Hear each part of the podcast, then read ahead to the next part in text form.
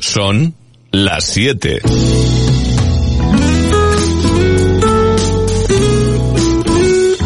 Radio Las Palmas FM.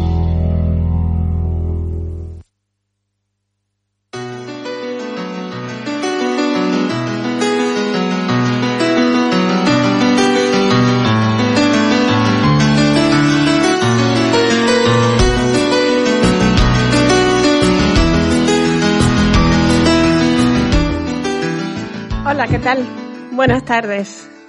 Bienvenidos a Radio Las Palmas en la 97.3 de la frecuencia modulada, en la 104.4 en la zona sur de la isla y en la 105.7 en la zona sureste.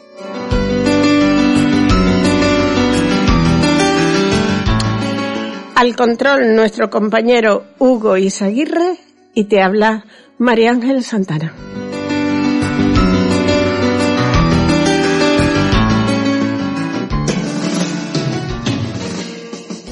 Hoy comenzamos nuestro programa con una persona que pertenece a esta casa, a Radio Las Palmas.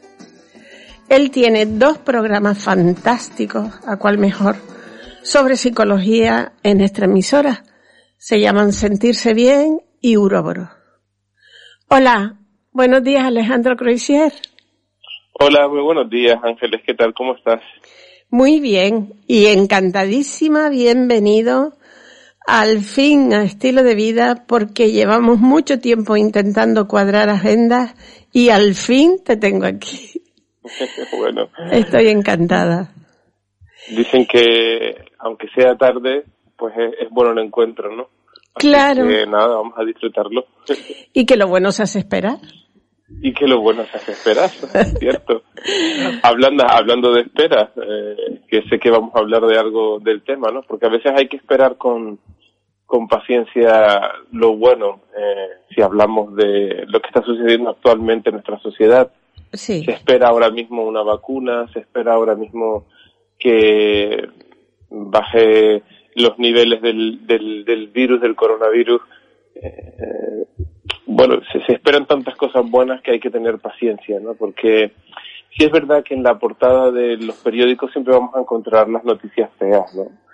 Pero las buenas, las interesantes, las, las positivas, las que eh, nos dan un poco más de aliento y de esperanza, muchas veces están en la contraportada, una investigación, una entrevista a alguien que habla sobre algo interesante. Eh, sí, hay que, es tiempo, tiempo de espera, yo creo. Claro. Y eh, debemos de estar muy contentos porque hay un laboratorio catalán que está ahí ya eh, terminando las últimas pruebas de un tratamiento, no vacuna todavía, pero sí un tratamiento contra la COVID-19. Aunque se ha descubierto, se ha descubierto que la dexametasona, que era, o sea, es un corticoide normal y corriente que se ha usado siempre, resulta que ahora está evitando muchas muertes.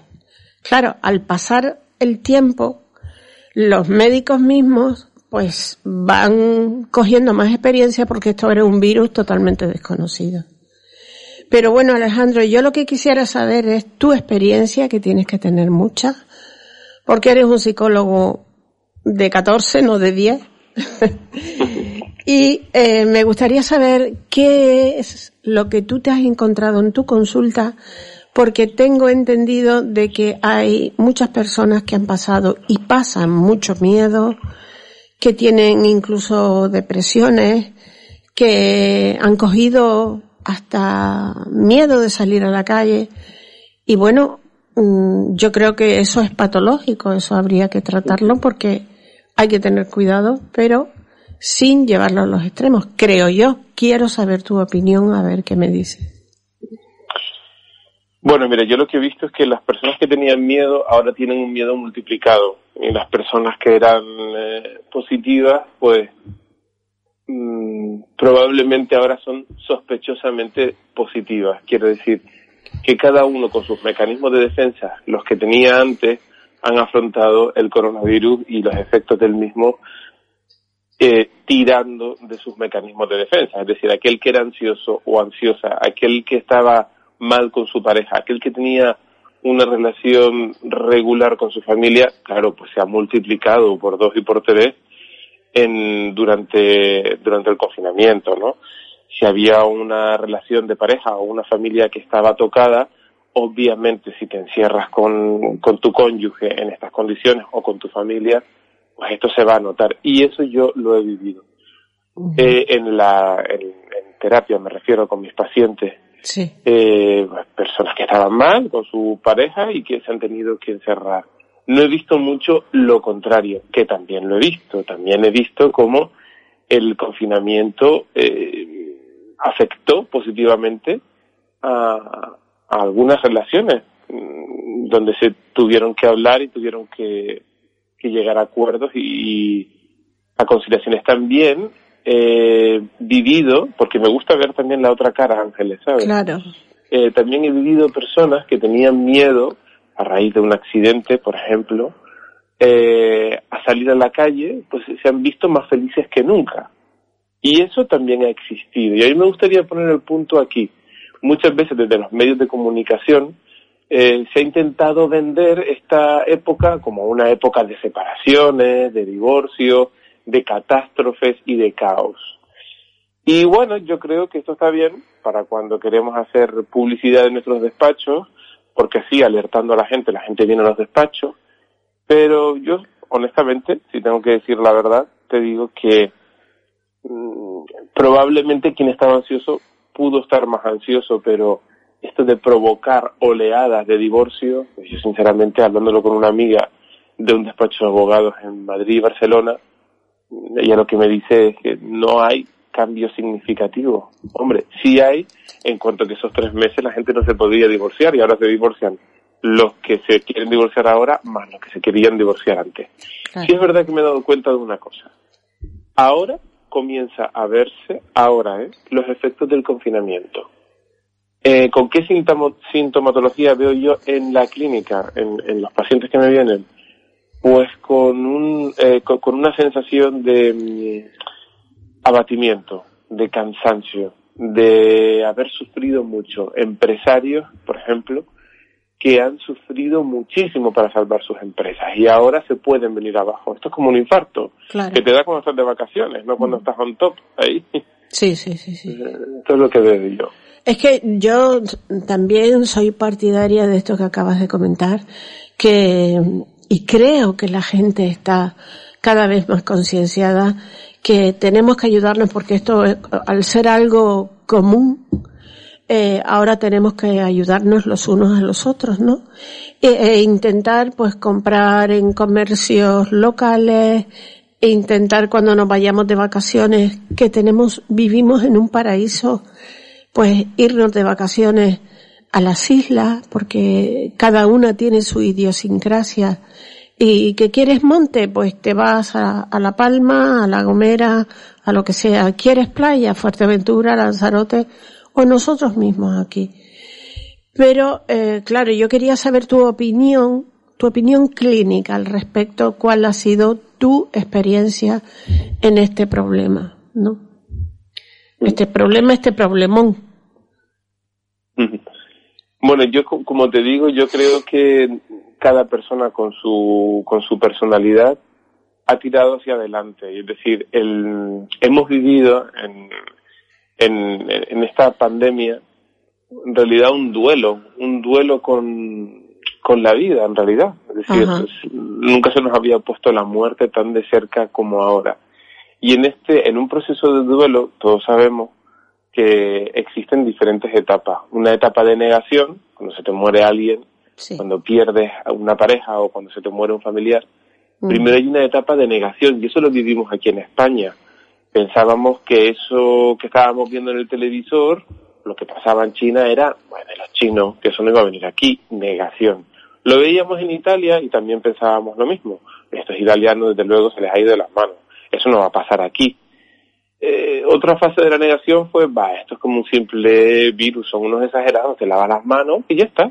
Uh -huh. ¿Qué es lo que pasa? Que nos dio de golpe lo real.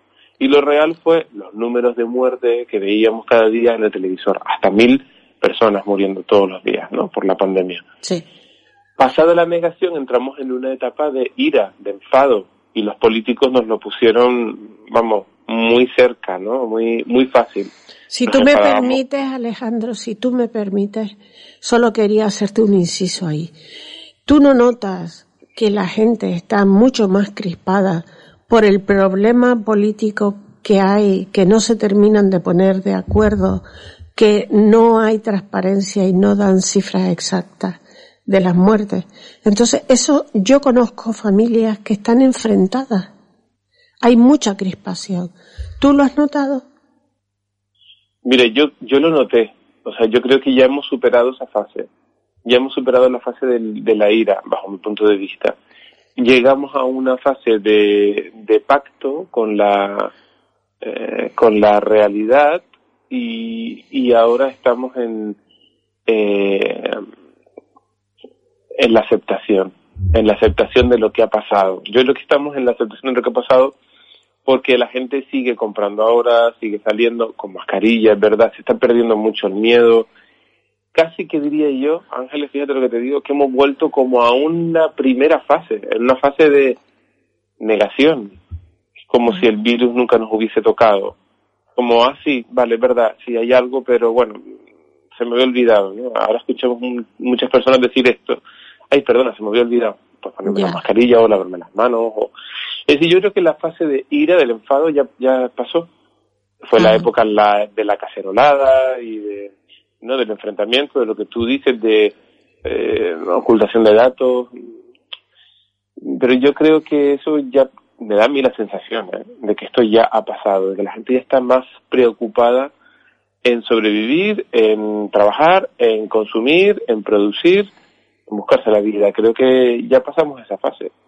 Sí, eso, eso sí ha sido maravilloso, Alejandro, porque se ven en muchos sectores ya, sobre todo en el sector hostelería, en que ya van abriendo cada vez más las calles, que quieras que no, la misma avenida de las canteras, eh, la calle de Triana, que tú vives ahí, lo puedes ver día a día, ya tiene sus terrazas, ya la gente está acudiendo. Y ya es cierto que parece otra vez nuestra normalidad anterior. Sí, sí. Y, y es importante, ¿no? Porque, como me decía ayer una amiga por teléfono, Ángeles, hay que seguir viviendo y la vida tiene un coste y el coste muchas veces es la propia vida. Entonces, si nos vamos a quedar en casa por, eh, ¿no? Por, por protegernos para no tener un accidente, pues no vivimos. Es decir, habrá que vivir con precaución, obvio, claro, por supuesto, con ese distanciamiento social que nos piden, con el lavado de manos, con este, pero hemos vivido una historia muy, eh, permíteme la expresión, muy jodida. Sí. Quiero decir, porque ya eh, se andaba uno con la culpa de, oye, y si yo tengo el virus soy asintomático y contagio a un familiar, creo que hemos pasado una época muy dura, muy difícil, em, de castración total, porque veníamos justo de lo contrario, del todo se puede, del disfruta, de ser feliz, de sal a la calle, eh, cómete el mundo, ¿no? Hemos venido de eso y nos han dicho durante tres meses, no salga. Bajo lo imprescindible, a no ser por algo imprescindible, no salga. Quédate en casa, porque te puedes morir. Claro, claro. Lo que tenemos que terminar de mentalizarnos y lo que está pasando sobre todo con la gente muy joven es que eh, hay que terminar de mentalizarse que la mascarilla no es para que te, eh, por si te pueden contagiar a ti, es por si tú estás contagiado, eres asintomático y puedes, eh, pues, contagiar a otros. Y se está viendo mucho botellón otra vez, mucha gente joven y e incluso en playas que no terminan de respetar distancias. Eso sí que creo que hay que mentalizar mucho a, sobre todo a la gente joven, creo yo. Eh, eh, estás viendo tú todo eso por ahí, ¿no? Más o menos. Sí, siempre, siempre lo vi, pero yo ahora lo que estoy observando, como te decía antes, es como eh, una sensación en, en, algunas personas que tuvieron que luchar mucho durante el confinamiento, como una sensación de abatimiento de ahora me puedo permitir decir ya no puedo más. Y ya no puedo más significa que ya dejo de luchar. Por ejemplo, el otro día una chica que lleva un negocio que ha tenido que salvar por encima de todo, me estaba diciendo, estoy en un punto de mi vida en el que ya eh, siento que, que ya, ya no tengo más fuerza, ya me supera todo esto, ¿no? He luchado muchísimo, he hecho malabares para conservar mi empresa y encima, y ahora una de mis trabajadoras se me va, una de las bases eh, principales. Por, bueno, el síndrome del burnout, del quemado, que tanto eh, ha sufrido el sector sanitario también. ¿no? Sí, total, total. Y que ahora están diciendo y pidiendo ayuda a gritos diciendo ahora es el momento de contratar a más sanitarios porque hemos apechugado durante mucho tiempo, necesitamos ahora más sanitarios para, para, para si viene una segunda ola no volvernos a quemar tan pronto otra vez, ¿no? Exacto, y que nuestros hospitales estén preparados, tanto con UCI como con, con personal que ya tenga una experiencia para poder mm, atacar mm, más de frente al virus, que eh, eh, los sanitarios han tenido un mérito increíble. De hecho, el, premio Príncipe de Asturias de este año va para los sanitarios. Pero claro, no todo es eso, hay que estimularlos más. Y bueno, mm, vamos a ver si, si los de arriba terminan de, de estimularlos porque necesitan contratos fijos y un poquito más de incentivo. Yo también pienso, y no me gustaría terminar la entrevista sin decir, que mm, yo apelo a la responsabilidad personal. Creo que estamos muy mal acostumbrados en España a que todos nos lo den comido y creo que el español tiene que hacerse responsable, no tener controles que nos digan, que nos observen si robamos, si no nos robamos, si, eh, si hacemos las cosas bien, si hacemos las cosas mal. No, es tiempo de superar nuestra, nuestra idiosincrasia española. Lo siento al que le duela. Es tiempo de poner los periódicos en una vitrina y que cada uno ponga un eurito y no tener que tener un control y algo que nos esté todo el día diciendo esto lo estás haciendo bien, esto lo estás haciendo mal. Es tiempo de que el español y España sea responsable a nivel individual, de no echar culpas fuera, de hacer lo que nos toca a cada uno. Esto es lo que se ha hecho en muchos países de Europa, diciéndole a la gente, tenemos que seguir viviendo, creemos en ustedes y ahora ustedes tienen que ser responsables para seguir adelante. Obvio que siempre necesitamos un pater, un gran padre, y este es el Estado, está claro. Pero mm, para tener un buen padre hace falta también ser un buen hijo. Es decir, que uno se tiene que hacer, bajo mi punto de vista, también responsable. Y, y bueno, yo creo que esto es eh, imprescindible para que una sociedad siga adelante, ¿no? El hacerse uno, es decir, yo no puedo cambiar la sociedad, pero la sociedad sí es verdad que comienza con mi familia, con los míos. Y si yo en mi casa comienzo, por ejemplo, ¿no? A reciclar y a decir, oye, mira, pues nosotros nos vamos a comprar unas mascarillas de tela porque no queremos eh, fastidiar el medio ambiente. Por lo menos en esta casa vamos a reciclar. Si todas las familias pensaran igual, pues, ¿no?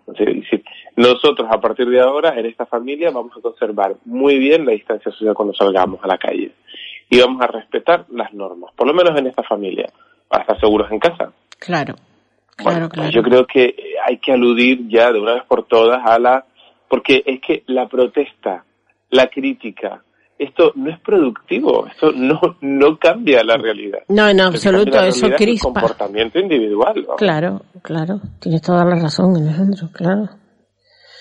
Pues, oye Alejandro, que yo estoy encantadísima de tenerte a ti, aquí contándonos realidades como grandes puños. Pero eh, sé que tienes que trabajar y yo no te quiero quitar más tiempo esta fea costumbre de trabajar tanto, ¿verdad? no, a ver, a ver, ahí quiero romper una lanza y tú lo sabes.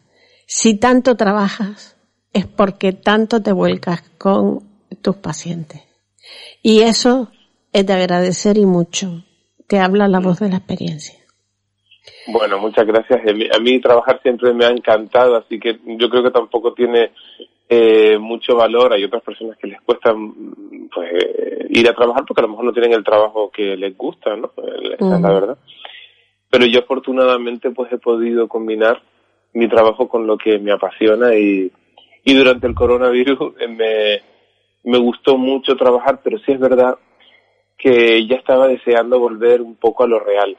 Quiero decir que dejé la terapia virtual, que en su día fue un arreglo, un apaño, pero yo invito a las personas a que volvamos en la medida de lo posible y con, con, con los nuevos comportamientos que tenemos que tener mm, a lo real, que volvamos a lo real, que volvamos al, al abrazo físico con la mirada, que no hace falta mm, tocarse el uno al otro para eh, mostrar afecto y cariño, que a veces una sonrisa o un gesto a lo oriental de afecto, a veces llega más que un propio abrazo o un beso frío, ¿no? Yo también lo pienso eh, así, yo también lo pienso así, que cuando tú miras a las personas con cariño, las miras con de otra manera, porque con la mascarilla no podemos sonreír, pues eh, parece que, que transmite, también no dejas de transmitir ese cariño, aunque no puedas besar, abrazar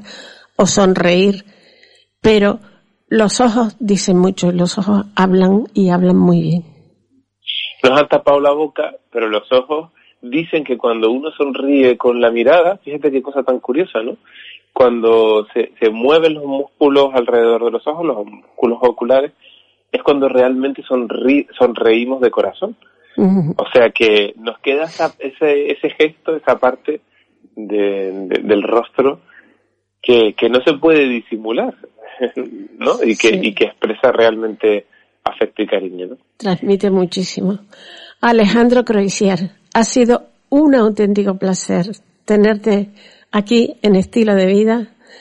Se ha hecho esperar esta, no, para nada, gracias a ti. Eh, se ha hecho esperar esta entrevista, pero estoy encantadísima de haber podido hablar un ratito contigo y bueno, expresarte toda mi admiración y todo mi cariño. Bueno, Ángeles, cuando quieras nos volvemos a hablar un poquito, un ratito más, y yo encantado, de verdad que será un placer también para mí, porque además de buena comunicadora, Ángeles, creo que eres una persona que, llega siempre al corazón con, tu, con tus palabras, la verdad. Así que muchísimas gracias por contar conmigo. Te quiero mucho, Alejandro, y un beso muy, muy grande. Gracias, Me has emocionado, me has emocionado. Besitos, cariño. Un beso grande, Ángel.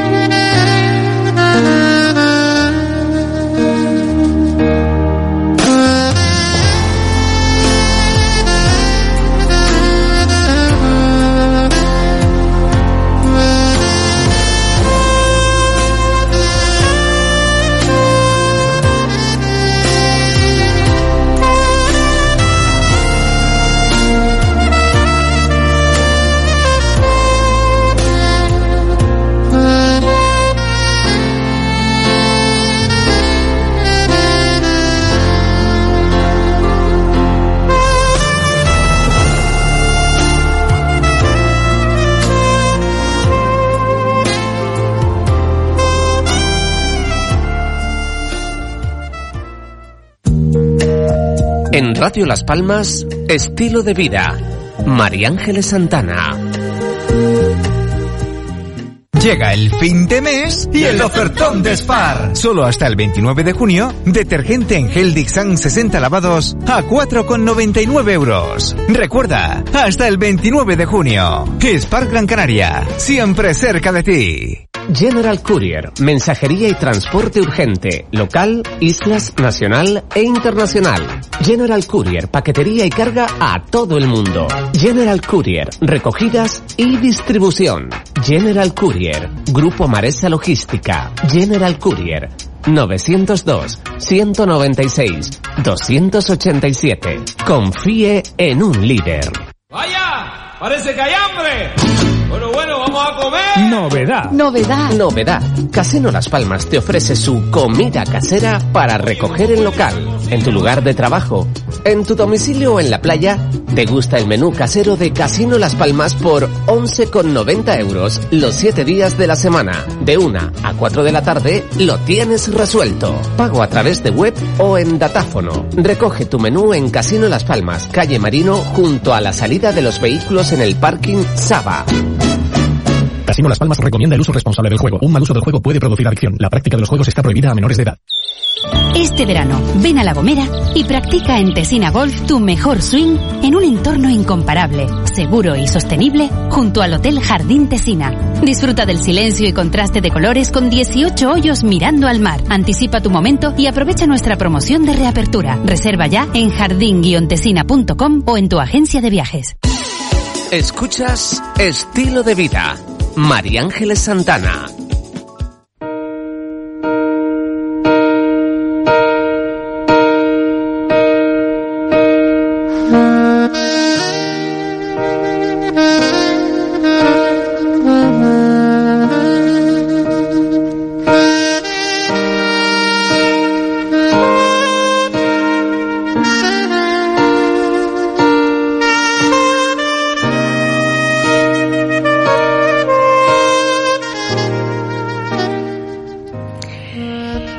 Continuamos con estilo de vida y ahora vamos a tener que desplegar, como digo yo en otras ocasiones, una gran eh, alfombra roja.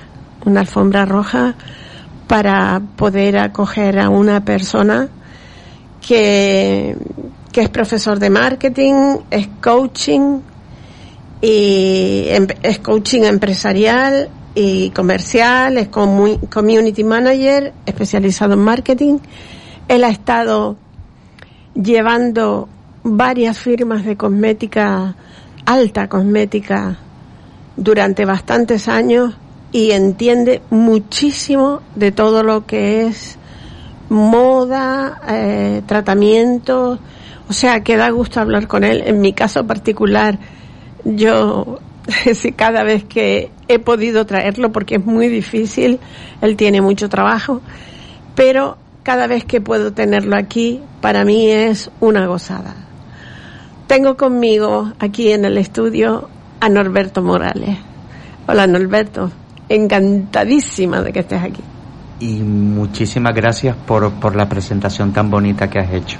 Es que es cierto, es cierto porque tú vives también todo lo que es marketing, coaching, cosmética, moda.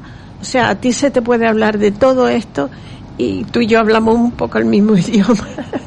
Sí, pero bueno, yo te agradezco mucho lo bien que has hablado y lo bien que me has presentado. Yo te lo agradezco a mí. A mí solamente, yo siempre cuando me dicen eh, eh, o cuando me han preguntado cómo te gustaría ser recordado o cómo quieres que, que, que cuál quieres que sea el sello de tu marca, yo siempre digo que a mí solamente me, gustaría que me recordaran como una persona que trabaja mucho, que siempre intento dar lo mejor de mí y buena gente. que si yo puedo, puedo ayudar, ayudo. Ya luego ya lo demás, que tenga eh, más o menos clientes, que sea más o menos conocido, que no, no, eh, no alardeo tanto de eso, ni siquiera, porque sí es cierto que he gestionado incluso a nivel nacional, marcas de muchísimo prestigio. Sí.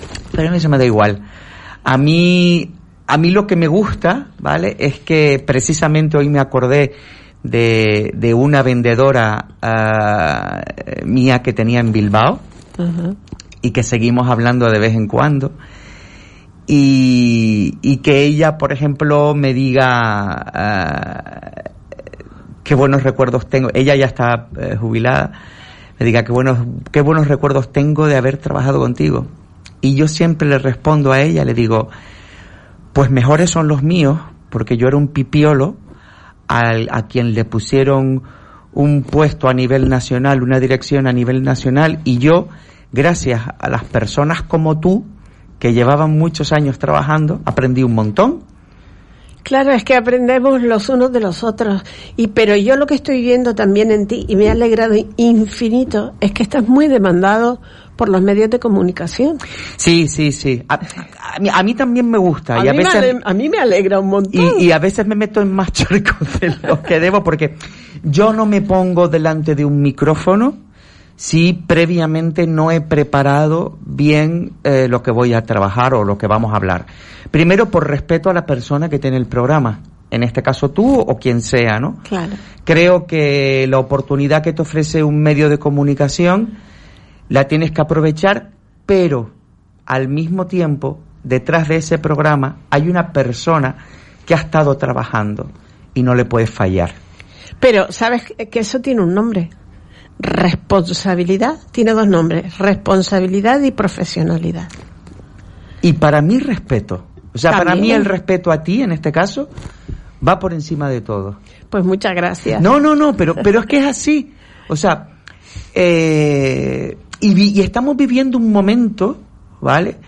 Porque bueno, eh, las redes sociales, ¿no? Uh, nos dan, han democratizado mucho el, el, el, el mundo, Ajá. pero al mismo tiempo están propiciando, y aquí reconozco que es de mucha soberbia lo que voy a decir, de muchísima soberbia, pero están propiciando que cualquiera se crea con la entidad de contar algo. Yo creo honestamente que no es soberbia. Yo creo que te estás ajustando a la realidad. Y, y yo lo estoy viendo también. ¿sabes? Pero tengo que empatizar con ello. Fíjate, y mira lo que te voy a decir. Eh, bueno, esto lo, lo, voy a decir en público por sí. primera vez, o sea que tú vas a tener la primicia. Gracias. Pero el 11 de julio participo en un congreso internacional de coaching comercial y comparto cartel con Mario Alonso Puch. ¡Hombre! Comparto cartel con Mario Alonso Puch. ¿Vale? Un comunicador extraordinario. Esto para mí es como... lo haría gratis. O sea, yo esto lo haría gratis. Para mí es de un orgullo enorme. Y el título de la ponencia mía va a ser eh, la democratización de las redes sociales, pero en beneficio de los profesionales de las ventas. Claro. ¿Por qué? Porque si las trabajas bien, tienes a tu disposición algo que hace 20 años no teníamos a nuestra disposición. Uh -huh. Los que llevamos en el mundo de los negocios y los que hemos eh, llevado departamentos de marketing, sabemos lo que cuesta una campaña publicitaria, lo que cuesta una investigación de mercado, y hoy hay herramientas gratuitas en Internet con las que puedes hacer una encuesta. Claro. Y mandarla y enviarla y encima te dan la encuesta tabulada con la respuesta, o sea, que era lo más complicado, era la tabulación de, de, de, un cuestionario, ¿no? Porque no estaba tan automatizado como está hoy en día, ¿no? Entonces, muchos de los procesos, las agencias, parte de, la, de los cuestionarios los recogían a mano y a mano se hacía todo. ¿Sabes? Entonces, hoy en día tenemos la oportunidad de hacerlo y voy a hablar de eso en el, en el, en el Congreso. Esa va a ser mi, mi charla, mi, mi ponencia, ¿no? Pero eh, sí es cierto que luego uh, nos encontramos cierta chabacanería y ciertas cosas y yo por ahí sí que no, yo prefiero decir que no. Yo prefiero decirte, Ángeles, no tengo nada interesante que contar, que bueno, que luego ahí me cogería alguien como, como nuestro querido eh, Orlando, ¿no? Ajá. Y me diría, bueno, limpia tu mapa mental, que seguramente lo que para ti es no tener nada interesante que contar, ese umbral para otra persona es un doctorado, ¿no? Porque claro. luego están nuestros propios sabotajes. Claro, ¿no? porque tú estás en un nivel ya mucho más alto en cuanto a conocimientos Y claro, si tú me imagino que lo que me quieres transmitir es que cuando no tienes algo nuevo y mm, digamos que vamos a, a titularlo gordo, que contar, para ti es como que no tengo nada nuevo. Pero para nosotros, los de fuera, sí, todo nos interesa, sobre todo lo que estamos metidos en el mundo, este, el mundo de moda, el mundo de, de la imagen, ¿no? Y, y yo veo que tú estás tan puesto en todo esta, en todas estas cosas, que para mí es tengo que llamar a Norberto, Dios mío, a ver si tengo suerte de que pueda, de que pueda venir porque eh, tú, yo sé que tú me vas a hacer una buena entrevista y me vas a dar unos buenos conocimientos para nuestros oyentes. Entonces, lo que teníamos previsto hablar era un poco una continuación de lo que hemos hablado con Alejandro, pero a otro nivel. O sea, es la crisis tan grande que se ha ocasionado con la alta costura, con toda la moda en general, de que, eh, pues, eh, eh, personajes como Tom Ford, que es el director de del Departamento de Moda en Estados Unidos, como Anne Wintour, que es la directora de Vogue Internacional, como Armani, todas esas personas que han estado trabajando y ganando eh, dignamente su jornal han tenido que ayudar y unirse para que todo esto no se termine de hundir el barco. Yo quisiera que tú me des tu punto de vista personal, que siempre va a ser más completo que el mío, pero es lo que yo he ido viendo, ¿no? Mira, hemos vivido una situación extraordinaria, ¿vale? Y, estamos viviendo una situación extraordinaria. Yo confío enormemente en el eh, que, vamos a salir de esta como hemos salido de tantas, ¿no? Los que, los que hemos podido tener el testimonio de nuestros padres o abuelos, en algunos casos, que han vivido eh, los años 30 y 40 en España, donde se venía de una época muy convulsa a nivel político y, y luego se termina con una guerra civil y toda una posguerra, los que hemos oído hablar, o sea, yo he oído hablar a mis abuelos de pasar hambre, de no tener para comer, de hacer eh, maravillas con, con, con, cuatro verduras para, para hacer un, un, potaje para todos. Y otra famosa pandemia que hubo en el año 1918, que fue la gripe española. Mal llamada gripe española, pero Mal bueno. llamada, claro, claro. Pero, pero efectivamente. Entonces, los que hemos eh, eh, escuchado eso, por lo menos a mí me hace tener la confianza de que esto se va a solucionar. Dicho esto, eh, la situación ha sido muy extraordinaria a nivel de consumo. Lo más fuerte es que se ha parado el consumo, en seco. O sea, eh, en muchísimos países se entra en confinamiento absoluto y eso hace que, salvo alimentación, farmacia y algún que otro más servicio esencial, todo se cierra. Como no puede ser de otra manera, la moda queda afectada por esta situación. Tenemos que partir de algo muy importante. Y es que cuando se habla de moda, y yo englobo en moda integro belleza también, e incluso integro lujo, porque abarca todos los niveles, ¿vale? En los cuales podemos hablar de estilo de vida. Y todas las personas tenemos estilo de vida. Por Incluso, eso, permíteme nada más, por eso este programa se llama Estilo de Vida, porque precisamente eso es lo que yo pienso. Todos tenemos nuestro estilo de vida. Hasta las personas que visten con marcas blancas eso es un estilo de vida. También. Hasta las personas que utilizan marcas semideportivas, unos de alta gama y otros comprados en Category Killer. Category Killer son este tipo de comercios muy grandes que solo trabajan una, una categoría. ¿Vale? Eso también es estilo de vida. Claro. ¿Vale? Entonces, por eso yo englobo moda, belleza y lujo. ¿Vale? Porque abarca todo eso lo que llamamos el estilo de vida. Pues todo eso se para en seco.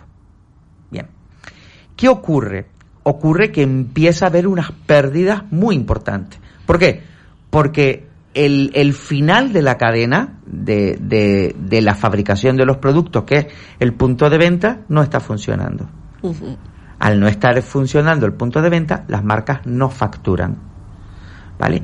Independientemente de que las marcas puedan tener tienda propia o no, si es tienda propia no te está entrando directamente en caja y si es eh, un- una tienda eh, eh, canal eh, la cual te compra la ropa, tampoco te está comprando ropa porque no vende, ¿no? Entonces todo esto hace una situación muy compleja.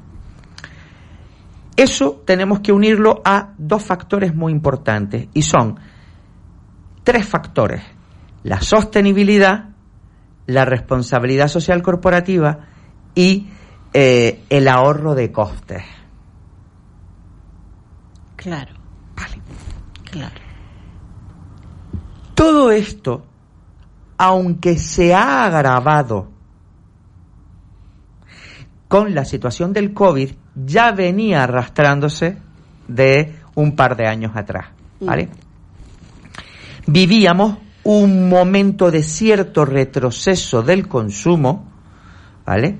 Que estaba afectando también porque hay una revolución muy grande en el mundo de la moda, ¿vale?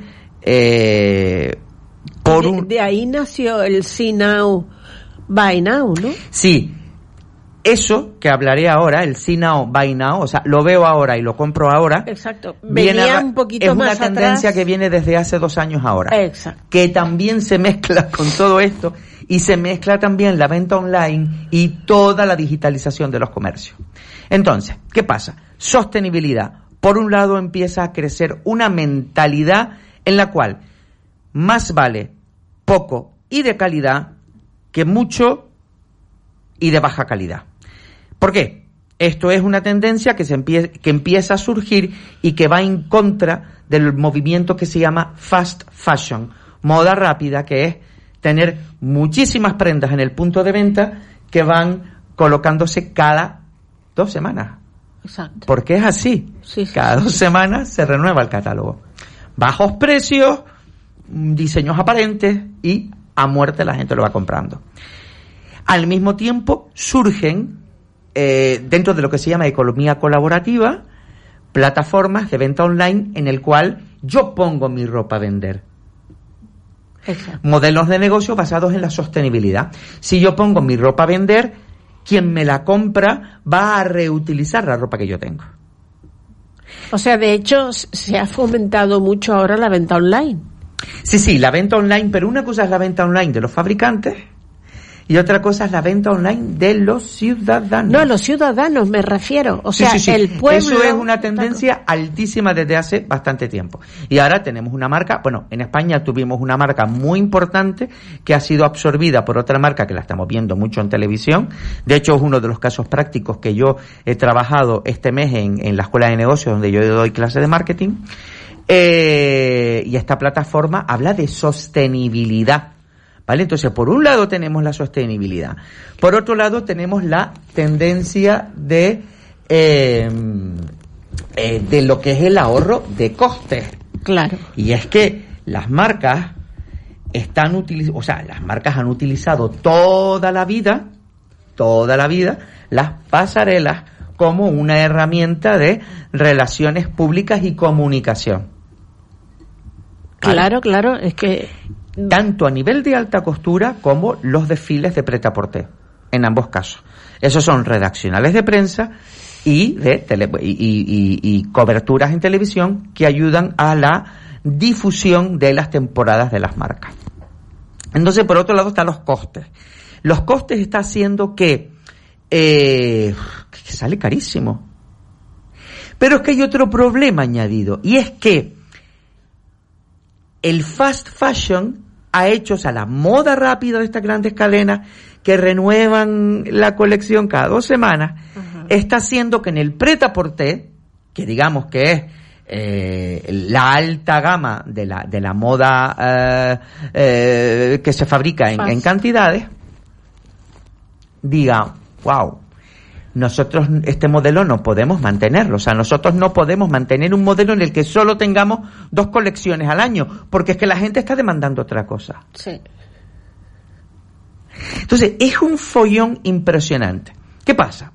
Que si la gente en la calle está demandando otra cosa, ahora resulta que una celebrity o una influencer se pone una pieza de moda rápida y sale con un, con un outfit, con una, con, con una vestimenta, con una pieza de moda rápida combinada con una pieza de preta porter, o sea, lleva un, una falda de 1.500 euros con una camiseta de 6. Claro. Es que tengo también una pequeña anécdota que se ha dado justo esta semana, que por lo visto el traje que traía puesto la reina de Leticia era low cost, Sí, de sí. una firma española. Pues ese traje se ha agotado. Sí, sí, eso, de eso ya, Valía ya, 25 euros. ya tenemos varias, ¿eh? O sea, hubo un abrigo rojo eh, de hace dos temporadas, de la temporada eh, otoño-invierno de hace dos temporadas, de una marca española, eh, que lo llevó Leticia Ortiz. Eso fue mm, mm, detectarlo, porque es que hoy en día tenemos aplicaciones con las que tú sacas una foto, que son muy importantes. Sí. Ya no hace falta que se diga que ese vestido es de. Yo le puedo sacar una foto a tu camisa ahora y hay aplicaciones que me dicen, esa camisa es de tal marca, que es brutal. es que no estamos hablando de... que es, que, es, es que es muy grande eso, ¿eh? Sea, es que el avance tecnológico es enorme. Entonces, entre los avances tecnológicos, las nuevas tendencias, la sostenibilidad, eh, los costes, eh, y la responsabilidad social corporativa que tienen que, porque la responsabilidad social corporativa es para una marca es yo devuelvo a la sociedad todo lo que la sociedad me ha dado a mí. Ha hecho que las firmas empiecen a trabajar una nueva imagen de, digamos, no eh, excentricidad, no, eh, no situaciones que pueden resultar superfluas y más ayuda a la sociedad, ¿no? Eh, Armani donó, por ejemplo, en, en Italia, donó creo que como un millón y medio de euros a varios hospitales, eh, donó también respiradores, Prada eh, donó piezas- Prada también. piezas de ropa, bueno, en fin, Sí. todo esto es una locura. EPI, donó EPI, donó respiradores, todo eso. Una locura maravillosa, Hombre, por supuesto. que se hayan solidarizado porque también por un lado se criminalizó un sector de la de la sociedad no, no entiendo el por qué criminalizó a Mancio Ortega cuando empezó a donar eh, millones para los eh, aparatos para el cáncer ahora con el covid ha traído aviones llenos de mascarillas de respiradores y todo eso es un empresario que se lo puede permitir y que ha querido ayudar al pueblo y lo han criminalizado. Pues los otros de, otros países han hecho lo mismo y eso engrandece también a la moda. Eso, eso le da más. Esa es la responsabilidad social corporativa que todas las marcas deben hacer. O sea, eso es así. Las marcas eh, tienen una responsabilidad social corporativa con la que deben demostrar que están al lado de la sociedad y que no todo su lucro eh, va a sus arcas. También es verdad que hay una ley de eh, mecenazgo, hay una ley eh, también que, digamos, que potencia fiscalmente estas cosas, que me parece muy bien, o sea, no lo estoy diciendo por, por demonizar a nadie. No, Eh, para hablar de sectores dentro de la moda. eh, Es así. es- Yo de todas formas con el tema de las mascarillas también tengo mi teoría, ¿vale? Porque resultó, ha resultado simpático ver que eh, dos de los grandes fabricantes de moda de este país eh, fabricaron mascarillas para donarlas, millones de mascarillas, ¿no?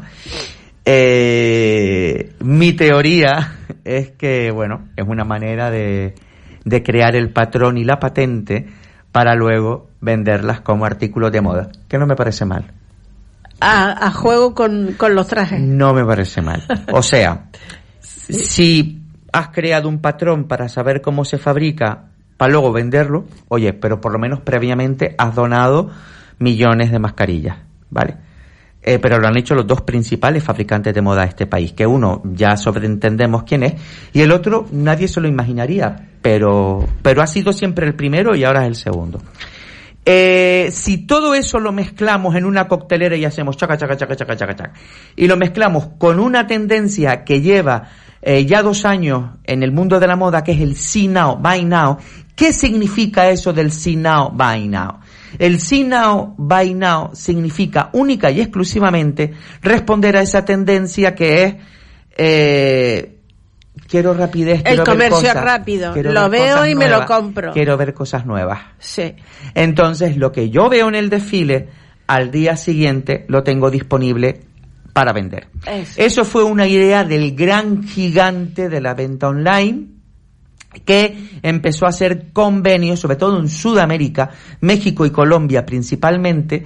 Eh, de hecho, en Colombia participó, eh, en, en- una de las primeras ocasiones participó una marca española Justo Barcelona participó con una colección cápsula para una marca colombiana en ese See Now, Buy Now. Ese gigante de ventas pues empezó a hacer eso y fue un éxito brutal. O sea, la gente veía el desfile online y compraba online. Es lo, es lo ideal. ¿Cómo está llegando eso, vale, a, a, digamos, las plataformas de comunicación y promoción que hasta ahora han utilizado las grandes firmas de moda? Bueno, no solo las grandes firmas de moda, sino las grandes plataformas de moda. O sea, porque, ojo, eh, por un lado están las grandes pasarelas, Mercedes-Benz, eh, eh, Fashion Madrid Fashion Week. Week, Madrid, Londres, Nueva York, Milán, Oye, ¿qué ha pasado con Tokio. la 080? Y perdóname. la 080 sigue, la 080 sigue, sí, Sigue. en septiembre, en septiembre la tenemos. Ah. Lo que pasa que la 080 va a ser todo online, Ah, ah. ¿vale? Eh, París y Londres, este mes de julio, que tienen pasarela, va a ser todo online. Madrid en septiembre va a ser un híbrido entre presencial y online, ¿vale? La cero- sin embargo, la 080 de Barcelona va a ser todo online. ¿Qué pasa con eso?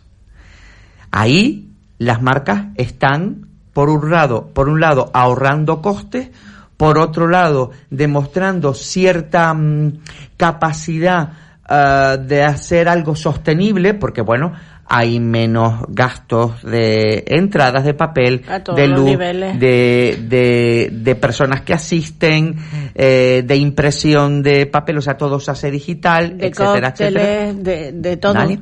Exactamente. Sí. Pero al mismo tiempo están ahorrando costes Sí. y al mismo tiempo se están uniendo al See Now Buy Now. Giorgio Armani, que hace como dos meses dio una, una entrevista a, mm, al país eh, semanal, eh, decía que él se unía a la nueva tendencia de una sola pasarela al año y hacía todo un discurso maravilloso que hablaba de la responsabilidad de las marcas por gastar menos, va, va, va, va. Y yo me decía, mm, Giorgio, te admiro como, como, como pocos en este mundo, pero eres más listo que el hambre. O sea, estás uniendo a una tendencia que está clara. Y él, como buen empresario que es sobre todo y como un visionario magnífico, evidentemente se está uniendo a ese nuevo modelo. Es que Armani, aparte de ser un modisto extraordinario, con un gusto exquisito, porque su moda es muy elegante, pues también ha demostrado lo que tú dices, ser un gran empresario. Hmm, Magnífico. Eh, él también ha simplificado su marca, ¿vale? Su marca antes se dividía en cinco submarcas, ahora se, le- se divide solo en tres, muy simples, muy claras y, y muy ah, ah, para la, la sociedad. Eh, y sobre todo, todo esto está respondiendo a la nueva realidad del mercado. Claro. Y la nueva realidad del mercado es esa. Es, ya no tiene sentido. Que era algo que se decía a gritos. O sea, todo tenía una lógica, ¿vale? Todo tenía una lógica y hay que entender cómo funcionaba eso de las tendencias. Toda la vida, ¿vale? Y hay que ver películas como, por ejemplo, El Diablo se viste de Prada, que ahí queda muy claro Extraordinaria. lo que es cómo se manejaban las grandes cómo se manejaban las tendencias. Antes las tendencias se manejaban desde los grandes redaccionales de las grandes revistas de moda en colaboración con las marcas que fabricaban tejidos. Porque por un lado estaban los tejidos, colores, formas, y por otro lado estaban los diseñadores dando vida a todo eso. Y digamos que la tendencia se creaba desde el otro lado. ¿Vale?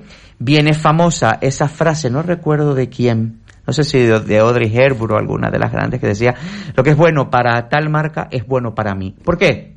¿Qué simboliza esa frase? Esa frase simboliza que todos aceptábamos con los brazos abiertos eh, y decíamos, wow, si eso me lo está ofreciendo Prada, es que eso va a muerte. O sea, yo recuerdo eh, eh, en la época en la que yo, cuando yo vivía en Madrid, yo me iba dos veces al año a, a Milán, no a hacer grandes compras, pero alguna cosilla me traía, porque al final por Capital 30 euros... de la moda italiana. Por 30 euros con EasyJet me ponían Milán. Claro. Vale. Y entonces, bueno, el, el ambiente en Milán, en las tiendas, muy contrario a lo que a lo que mucha gente podría imaginarse no tiene nada que ver con la con la venta del pretaporte en España o sea la venta del pretaporte en España muchas veces es un poco cateta o sea tú entras en una tienda multimarca de pretaporte en Madrid Barcelona o incluso en Canarias en algún caso y te miran un poco por encima del hombro tú entras en Milán en la boutique eh, de Dolce Gabbana, donde a lo mejor hay un Lamborghini aparcado en la puerta esperando que salga una supermillonaria que está dentro.